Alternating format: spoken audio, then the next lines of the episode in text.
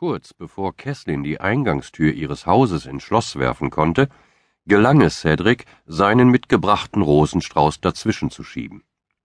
Kesslin warf einen wütenden Blick auf die Blumen, die nun zwischen Tür und Rahmen klemmten. Sie atmete langsam aus. Ein Regen aus weißen Blüten segelte auf ihre nackten Füße. Von draußen drang die Stimme ihres Ex-Freundes herein. Hey, die waren nicht gerade billig. Sie schluckte Magensäure hinunter und riss sich zusammen. Zuerst sammelte sie die Blütenblätter auf, dann rupfte sie das, was von Cedrics Versöhnungsversuch übrig geblieben war, aus dem Spalt der Türe. Zuletzt öffnete sie langsam und drückte ihrem Ex-Freund das Rosengemüse in die Arme. Er musterte sie. Wie sie diesen mitleidheischenden Blick hasste. Er konnte sie noch immer schnell aus der Fassung bringen, dachte Kesslin, und verfluchte sich im Stillen dafür, wieder einmal die Beherrschung verloren zu haben. Dein falscher Stolz stand dir schon immer im Weg, Kesslin Forster. Wir wissen beide, dass du mich noch liebst. Du bist allein, das macht mürrisch, sagte er kopfschüttelnd. Wieder einmal fühlte sie sich wie ein dummes Kind in seiner Gegenwart.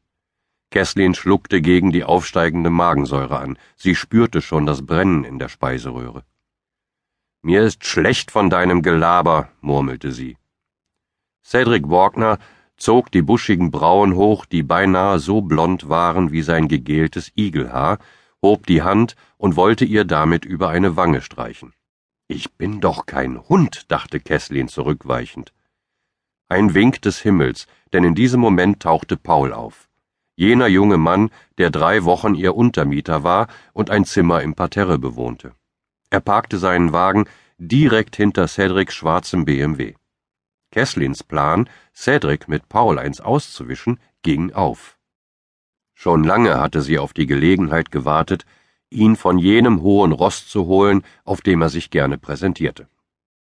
Den letzten Satz, den er ihr entgegengeschleudert hatte, würde sie nie vergessen. So schnell wirst du keinen neuen finden, jedenfalls keinen, der so gut aussieht wie ich, dazu Köpfchen hat und nicht nur an dein Geld will. Jetzt sei nicht so ein Trotzkopf, sagte Cedric und stopfte die Blumen oder besser das, was davon noch übrig war, in die neben ihm stehende Mülltonne. Er seufzte betont wehmütig. Bestimmt bereute er jeden Cent, den er dafür ausgegeben hatte, bereits in dem Moment, als er über die Schwelle des Blumenladens trat. Aber eines musste man ihm anrechnen. Seinen Geiz hatte er für die Blumen abgelegt, zumindest ein wenig. Kesslin schmunzelte, als der gut aussehende Paul aus seinem silbernen Nissan stieg, die Sonnenbrille in das schwarze, kurze, leichtwellige Haar steckte und lässig auf sie zusteuerte. Im Gegensatz zu Cedric war er leger gekleidet. Jeans, ein halb offenes weißes Hemd über braun gebrannter Brust. So gesehen wirkten beide wie Feuer und Wasser. Cedric bevorzugte zudem bleiche Haut, da diese seiner Meinung nach einen nobleren Touch ausstrahlte.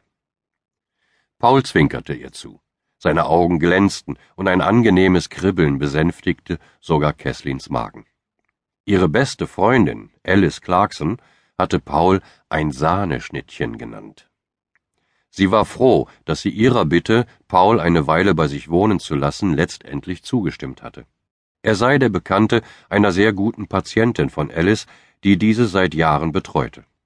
Pauls Ehe war gescheitert.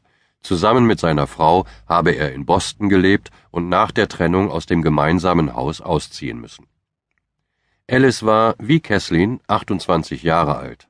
Sie hatte hier in New York, Neponsit, eine gut laufende Psychologiepraxis und kümmerte sich mit Hingabe um deren Patienten. Alice selbst wohnte ebenfalls in Neponsit zusammen mit ihrem Freund John. Nie im Leben hätte er es geduldet, Paul aufzunehmen. Seine Eifersucht stand dem im Wege.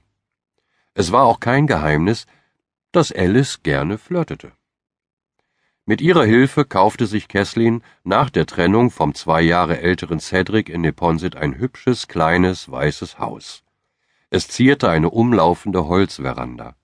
In der anliegenden Garage parkte ihr neues rotes Audi Cabrio. Die ruhige Wohnstraße und der kleine Garten machten den Traum perfekt. Auch in anderen Dingen musste sie ihrer Freundin recht geben. Paul sah wirklich umwerfend